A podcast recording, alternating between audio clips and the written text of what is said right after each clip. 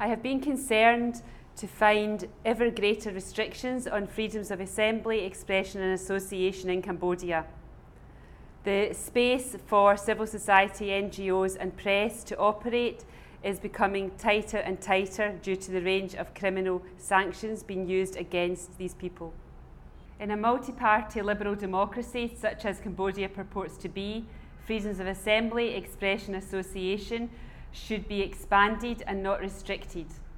For these elections to be fair, it's necessary that all political parties can participate on an even basis and that all Cambodians are entitled to make a free and fair choice on the political party they wish to represent them. Land remains a key problem in Cambodia. During my mission, I became aware of reports of violence in Kratie province. This was uh, in connection with a rubber plantation dispute and an economic land concession.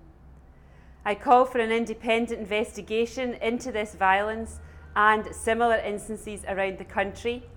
And I, in the meantime, I await the results of the investigation by OHCHR staff and also by the Ministry of Interior.